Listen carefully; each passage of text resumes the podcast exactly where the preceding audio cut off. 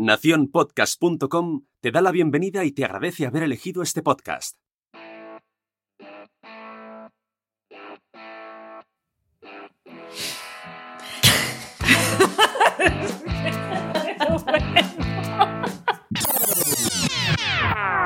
Toma dos, acción. Naciónpodcast.com te da la bienvenida y te agradece haber elegido este podcast. Hola, somos Laura Pastor y Estefanía García. Y te damos la bienvenida al Club de las Vaginas. Si quieres ser socia, atención a las reglas. La primera regla es ponerte cómoda. La segunda regla es disfrutar aprendiendo con cada podcast. Atención a la regla número 3. Si tienes alguna pregunta, haznosla llegar. La cuarta regla es para ti, que es tu primer día en el podcast. Agárrate que vienen curvas. Hoy toca escuchar. Y por último, y la más importante, todo lo que se habla en el Club de las Vaginas se queda en el Club de las Vaginas. Lo tenemos claro, así que empezamos.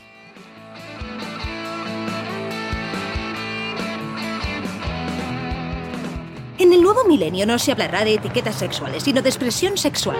No importará si te acuestas con hombres o con mujeres. Se tratará de acostarte con individuos. O en tu caso, con dúos o tríos. Pronto todo el mundo será pansexual. No importará si eres gay o hetero. Solo si eres bueno o malo en la cama. Exacto. Ah.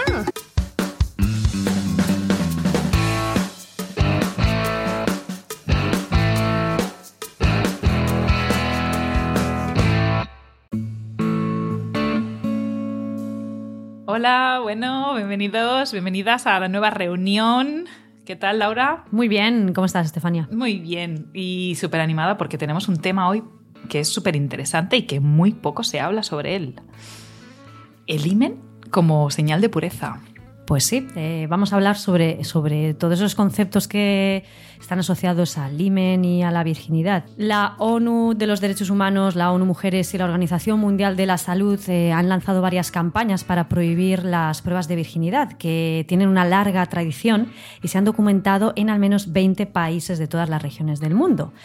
Son unas pruebas que tienen gravísimos efectos psicológicos sobre las mujeres que son sometidas a ellas.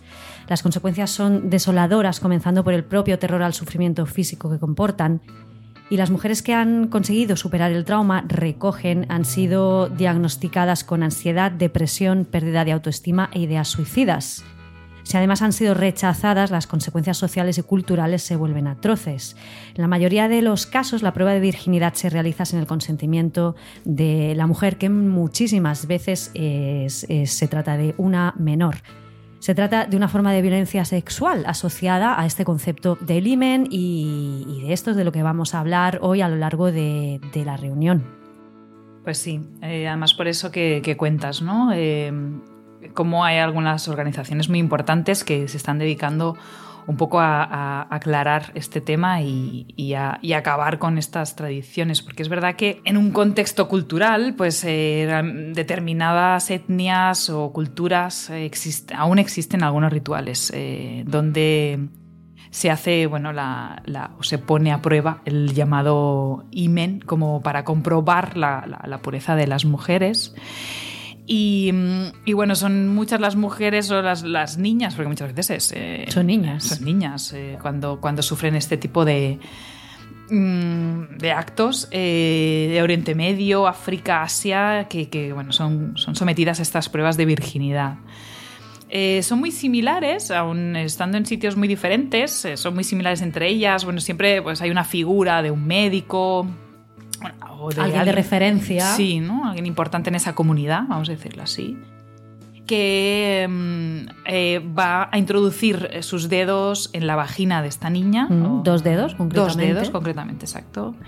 Para determinar si, si realmente ha habido alguna penetración anteriormente, ¿no? En, funcio- en- en función van a valorar un poco pues la, la tersura de estas paredes vaginales y la presencia de este himen, eh, si está o no intacto. ¿no? Bueno, esto os podéis imaginar. Si la niña falla en esta prueba, eh, las consecuencias son terribles. Eh, le espera humillación, marginación, incluso hay carta blanca para ser violada, asesinada como eh, método de reparación al honor de, esa familia. ¿no? Es, sí, es terrible. Estos rituales han llevado a la medicina a realizar varios estudios desde los años 70 y las conclusiones son taxativas. Ninguna de las teorías tradicionales se corresponde con la realidad.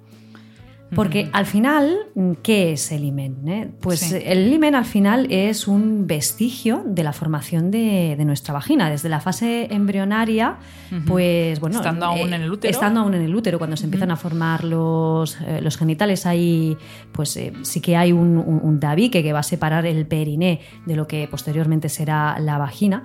Y, cuando, cuando el bebé nace, cuando la bebé nace, hay una zona propia del periné que se ha invaginado, que se ha canalizado. Alrededor de esta entrada vaginal queda una pequeñísima membrana que a lo largo del crecimiento y sobre todo cuando llega a la adolescencia se va retrayendo y se convierte en un tejido laxo. ¿eh? Es, una, eso es como un trozo de, de piel. Nos lo hemos preguntado también a vosotras eh, qué pensabais o qué creíais que era el imen o que nos contarais algo. Os hemos preguntado que nos explicaseis algo sobre sí, el algo ¿Qué sabíais sobre el imen? ¿Qué, os acordabais cuando os dicen, oye, pues vamos a hablar del imen? ¿Qué es lo que os viene a la cabeza? Y nos habéis respondido cosas bastante interesantes.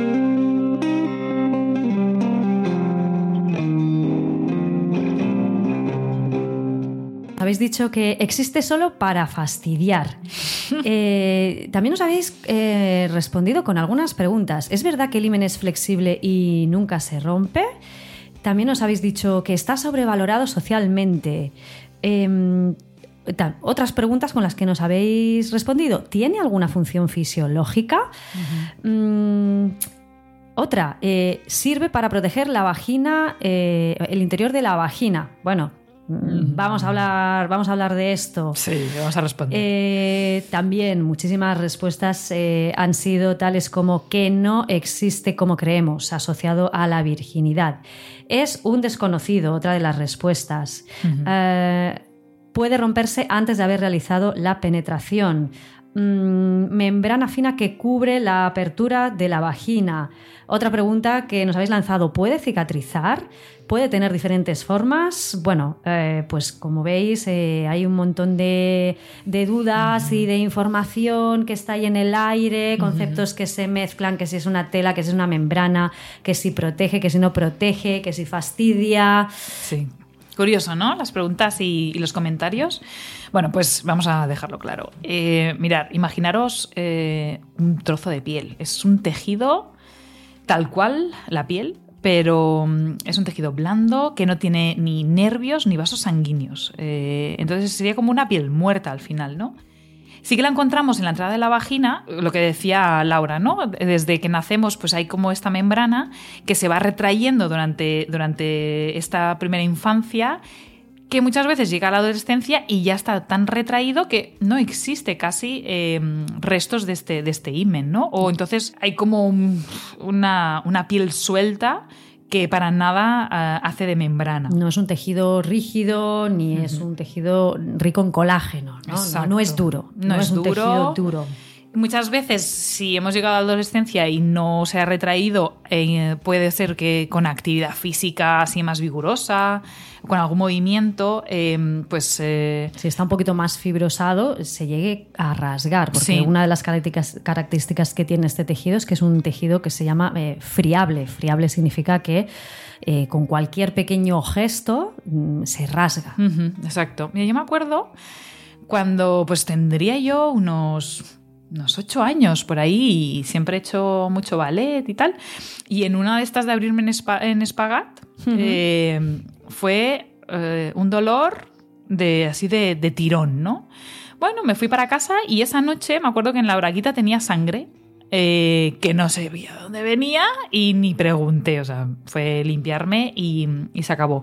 Años después, pensando un poco en ello, mm, yo creo que fue ahí que probablemente eh, hubo algo, algo hice que, que probablemente, no, a lo mejor no era limen, pero sí que en esa zona estaba como un poquito más... Eh, como que lo sentía, ¿no? Eh, que algo había pasado ahí, pero sin más. Esto como, como le puede haber pasado a muchas. Sí, es, algo que es bastante habitual. También nos lo habéis comentado, ¿no? Que, que, se, que se acaba como de, como de rasgar o que se acaba de abrir eh, pues con actividades físicas, con movimientos un poco bruscos, eh, pues eso, el espagat, abrirse de piernas, patinar, cualquier gesto que, que sea un poquito más eh, más balístico. Claro.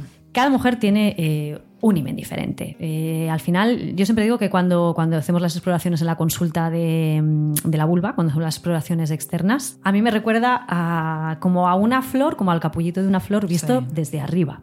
cuando hagáis, idos otra vez al primer podcast, que, tenemos ahí, que, os, invitamos a hacer el reto. Y cuando observéis vuestra vulva, esa piel que, rodea la entrada de la vagina, eso eso es el himen o vestigios himeneales, si le, queréis, si le queréis llamar así, pero no hay un estándar. Por lo tanto, no hay ninguna característica, y esto es importante, que demuestre o determine la virginidad o, el haber tenido relaciones sexuales con penetración en base a su observación. Exacto, si la miramos, nada nos determina que, que, haya, que la mujer haya tenido relaciones eh, o penetración, inclusive con un dedo, ¿no? no, no, nada nos dice por el aspecto que, en relación a esa virginidad, si se puede llamar así. O sea que de, entrada ya tenemos que desvincular eh, la palabra virginidad, haciendo cuando se hace relación de virginidad es sinónimo de que no hemos mantenido relaciones sexuales con penetración, con imen, porque el imen en la inmensa mayoría de las mujeres es un tejido elástico. Exacto, y que no va a interferir en nada. Mira, me estoy acordando de otra anécdota, eh, que es que, que, que, le pasa a muchísimas mujeres, probablemente en ese primer eh, intento de penetración, lo que nos pasa por la cabeza es un poco, pues si voy a sangrar, si me va a doler.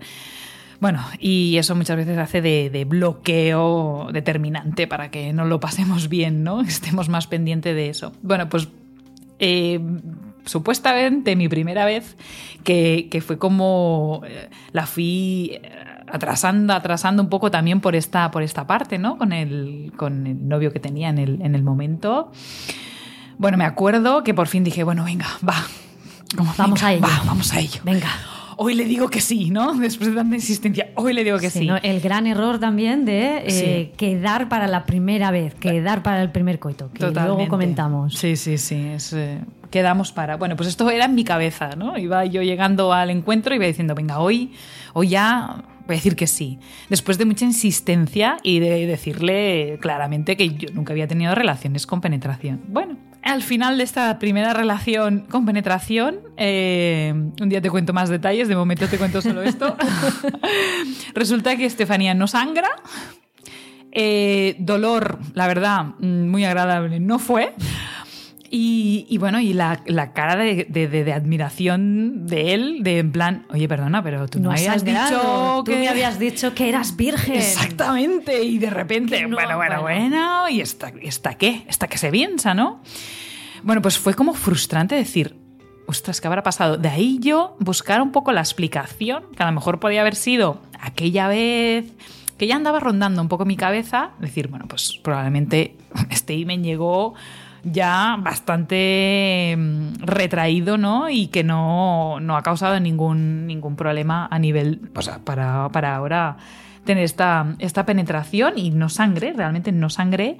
Y, siempre me quedé con esa cosa de, jolín, pensará que, ¿no? bueno, horrible, horrible la sensación de que parece que, estás demostrando algo con ella. Sí, sí, tu valía o tu, o tu honor, ¿no? Mi honor, exactamente. Fue, fue realmente, bueno, no la considero ni como mi primera vez, pero esto lo podemos hablar también, como te digo, en relación a la virginidad, que esto es otro tema este, para Sí, sí, este, este, es otro tema. De reunión, ¿no? Y, pero bueno, un poco esa expectativa que tenemos que, hay que, que hay que, que, hay que desmitificar, porque es que total. lo más común, de hecho, es que, es que eh, en esas primeras relaciones sexuales eh, en los que evidentemente mm, no llegamos con el máximo de información, llegamos intranquilas, eh, llegamos sin un nivel óptimo de excitación, sin conocimiento sobre nuestro cuerpo, etc. Pues lo más común es que mm, muchas veces lo que sangra mm, no es la entrada vaginal en sí, sino que es la horquilla vulvar, que es esa zonita, si volvéis otra vez a coger el espejo y miráis la vulva, no deje, no escondáis el espejo porque no, no, no lo pongáis muy lejos. no lo pongáis muy lejos. Los ejercicios van todos por ahí, ¿eh? ¿Dónde está la horquilla vulvar? Bueno, pues es el punto donde se unen los, los labios internos por detrás de la vagina. Y si separáis por detrás de la entrada de la vagina, si tensáis un poquito mm, esos labios, esos labios lateralmente, veis que hay una zona justo por debajo de la entrada de la vagina que queda como tirante. ¿eh? Esa es la horquilla vulvar. Y es una zona que muchísimas veces em, está un poquito tensa, está poco hidratada, es un poquito más rígida. Pues esa zona se rasga, incluso hay chicas que tienen dispareunia superficial, que tienen dolor en las relaciones sexuales con penetración de manera repetitiva y es por un pequeño rasgado en, esta zona. Entonces es muy habitual que la sangre y las molestias vengan de, venga de, esta, de esta piel, venga de, esta zona. Y, lo que estamos comentando, ¿no? Acordaos, o tú, Estefanía, acuérdate de esa primera vez, ¿no? de vamos a planearlo, vamos a quedar para eh, los nervios, de además eh, el planazo que te han vendido de la primera vez, te va a doler, vas a sangrar, hombre, pues con estas perspectivas es bastante difícil estar excitada, eh, ir con relajarte, relajada, ir a venga me lo voy a pasar bien, pues evidentemente si tampoco hay una buena lubricación y no hay una buena relajación de la musculatura pélvica, mm, cualquier penetración va a ser molesta, dolorosa e incluso puede salir un poquito de sangre porque las paredes vaginales em, se irritan. Claro, y el imen aquí no tiene... Y el imen aquí no tiene absolutamente nada que ver. Nada que ver. Nada que ver, Puede ser como sea que, que el no va a tener... Eh, vaya, es que ni, para mejor ni para peor. Ningún papel. De hecho, em, incluso a nivel, a nivel médico, eh, no se puede, no se puede utilizar pues, eh, pues la observación vulvar ni la observación de, de la entrada vaginal como, como un señalizador de, que una mujer haya sufrido agresiones sexuales. Ah, fíjate, es interesante. Sí, esto lo habíamos hablado una vez, pero sí, es importante que lo dejes claro. Claro, debido a la gran elasticidad que, hay en la, en la, entrada de la vagina y, en, en, la vulva y, en el periné, em, incluso ante agresiones sexuales donde ha habido penetración, en exploraciones de la vulva muchísimas veces no se encuentran lesiones lesiones en la entrada de la vagina ni lesiones a nivel de esta, de esta zona imeneal. Porque, bueno, porque al final la vagina tiene la capacidad de responder, mm, porque median, a través de la vagina se median, pues bueno, hay una serie de reflejos sacros que tampoco vamos a entrar en, el tema. Em, Para pero, entendernos. Pero, pero no, pero, pero sí que pueden haber lesiones, pero muchísimos otros, otros casos el hecho de, que una mujer denuncie una agresión sexual y que se le haga una exploración vaginal y no se observen lesiones, tampoco puede constatar que esa agresión no se haya llevado a cabo. Por la elasticidad, Por de, la esos elasticidad tejidos, de esos tejidos. Que muchas veces es suficiente. Hasta eh, el sistema nervioso también es muy inteligente y en muchas de las ocasiones se relaja a ese punto, ¿no? Hay un sistema de inactividad. Exacto. El eh, sistema neurovegetativo, que es el que controla las, eh, las, acciones inconscientes de nuestro cuerpo, em, ante, ante una estimulación o ante un peligro inminente o ante algo, ante una amenaza, produce una relajación de, los esfínteres. De relajación de esfínteres, relajación de la musculatura, eh, relajación de la frecuencia cardíaca y respiratoria, posiblemente para hacernos eh, pasar el trago de una manera más suave. Más suave, más suave.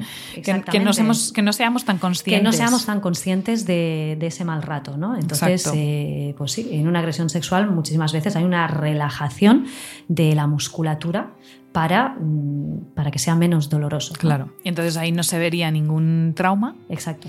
Y podría pensarse que no ha existido ese abuso, esa, esa, violación. Entonces, eh, bueno, no es, eh, mm, no es, una prueba, exacto, no es indicativo. No es indicativo, razón por la cual, pues bueno, eh, también el test de la virginidad es otra grandísima aberración. Claro. Y de ahí que, estas organizaciones, Amnistía y la Organización Mundial de la Salud, por fin esté dando un poco de voz a todo lanzando campañas para, para prohibirlas. Sí, pues sí. Sí que es cierto, y esto también lo tenemos que comentar, que hay casos muy determinados. Podríamos decir que entre el 2 y el 5% de las mujeres sí, que, em, sí que se encuentran con, con un imen más fibroso y que puede tabicar parcialmente la entrada de la vagina. Pero ya decimos, son casos excepcionales, no es la norma.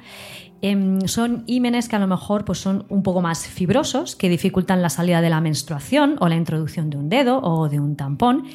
Y claro, de ahí la importancia a que nos toquemos, a que nos miremos, a que nos masturbemos, eh, a que estemos educadas en cuanto a sexualidad y a que seamos conscientes de cómo es nuestra zona genital, porque cuanto antes sepamos cómo funcionamos, antes podremos eh, prevenir cualquier tipo de, problema relacionado con, la, con, un himen fibrótico, ¿no? En este sentido. Cuando nos encontramos con estos ímenes, que son deformaciones, tienen una solución muy rápida. Es quirúrgica, eh, es una cirugía sencilla y ambulatoria, pero, pero, bueno, eh, la importancia está pues, en lo que siempre decimos, ¿no? En observarnos, en mirarnos, en prestarnos atención. Sí, sobre todo, tanto nosotras, eh, quien eh, tú que estás escuchando eh, lo que estamos hablando en esta reunión sobre el IMEN, pero también alguna de nosotras que tenemos hijas y que en un futuro próximo pues tendremos que hablar con ellas y la importancia de explorarse, que no tiene ningún mal, que es bueno que, eso, que eso pase para luego inclusive ser mucho más fácil familiarizarse con, los métodos de, en la menstruación, ¿no? Por pues ejemplo, una copa, un, copa, un, tampón, una esponja. Exacto, ese es que el mito de, que la vagina está cerrada hasta cierto punto, hasta que alguien la penetra, es como... Es un mito. Es un mito, total. Acabemos con eso. Antes de terminar con el tema del imen, eh, una cosa importante. Eh, en relación a la cirugía, eh, cirugía que también se ha puesto un poquito de moda, por lo menos se busca mucho este, este tipo de cirugías un poquito inútiles eh, desde nuestro punto de vista, que es la reconstrucción del imen. Sí, es una, una maravillosa manera de, ganar dinero. de ganar dinero y de seguir perpetuando el concepto de virginidad. También, exactamente. Es como, bueno, y también me pregunto, eh, ¿reconstrucción del imen para una vez más? Será, porque una vez lo, penetras de nuevo, es como que, no sé, es, es, algo que no me entra mucho en la cabeza, pero una de las preguntas de, una de las socias ha sido si cicatriza, ¿no? Eh, si, y, bueno, y ahí decir un poco cuál es su función o si tiene función. De función fisiológica conocida no tiene ninguna. Ninguna. Ni tapa, ni protege. ¿De qué nos tiene que proteger? Es que estamos un poco siempre con el concepto de protección, ¿no? Con este concepto de cuidado, Este paternalismo alrededor de, los genitales y de, la mujer y de la sexualidad femenina. Eh, no, el imen es un vestigio. No sirve absolutamente para nada. De hecho, eh, es un tejido que es el homólogo de, una parte, de una, de una, cresta, de una parte que también hay en la próstata, eh, en, la, próstata. Entonces, pues bueno, como em, genitales femeninos y masculinos, eh, o si queréis, hombres y mujeres, o todas las personas estamos hechos de los mismos elementos, lo que pasa es que estamos organizados de manera distinta. Homólogos, pero... Entonces, eh, fisiológicamente, el imen no tiene ninguna función conocida. Pues nada, ya lo sabemos. Las respuestas creo que ya hemos respondido a todo, ¿no? Los comentarios, que la verdad es que muy interesantes y también no es algo que se hable todos los días. No. Se, sabe que hay este tipo de rituales, eh, se sabe esto, pues que puede ser que la primera relación sexual sea algo traumático por este asunto, pues nada. Claro, la, culpa, la culpa no la tiene el IMEN, no. la culpa la tiene la pobre educación sexual que tenemos y esas expectativas de que la primera vez va a doler. Claro. Pues, eh, pues, pues sí, claro, si, si, si yo estoy pensando en que, en que esas primeras veces van a ser desagradables y yo voy buscando un sangrado, hombre, difícilmente me lo voy a, me lo voy a pasar bien. Eh, y, difícilmente va a haber una penetración eh, agradable. Y ojo, que las primeras veces no hay que planearlas como tal, no hay que planear el primer coito, hay que planear el placer y hay que planear el vamos a disfrutar y a pasarlo bien. Y lo demás viene, solo. Sí, sí, sí, totalmente. Vale, pues acabamos con un reto, ya que Venga. hemos hablado mucho de explorar y mm, nada, otra vez vete a buscar el espejo, ponte cómoda, ábrete de piernas y ahora vamos a verlo todo un poquito más profundo. ¿no? Claro. El Club de las Vaginas. ¿Te unes?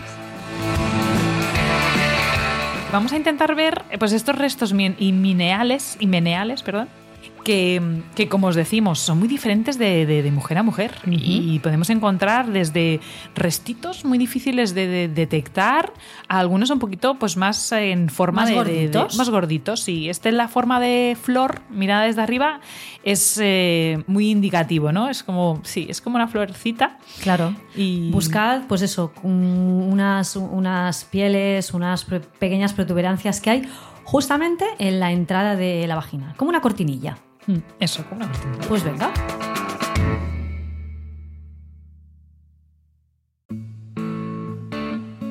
A ver si encontráis vuestro imen, lo tocáis y, y nada, y nos escribís para explicarnos, para explicarnos vuestras, vuestras, Experiencias. vuestras experiencias, vuestras impresiones. Muy bien.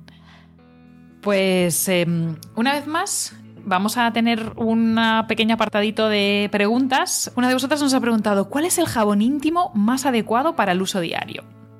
Bueno, y aquí nosotros prometimos eh, hacer una reunión especial para toda la higiene. Hablar de la higiene íntima, Sí, que también, eh, pues bueno, marcas comerciales Sí. y todo el marketing Bueno, y es- alrededor. Y es nuestro día a día al final, ¿no? Todos los días nos lavamos todas las partes de nuestro cuerpo y esa es una más. Y es como que, ¿por qué nos venden un gel eh, específico, gel íntimo, tal? Carísimo nuevamente, Sí, ¿no? Porque sí, es que sí. se sobrevalora este tipo de, de productos. Claro. Entonces, em, ¿qué jabón es el más adecuado? Respuesta. Ninguno.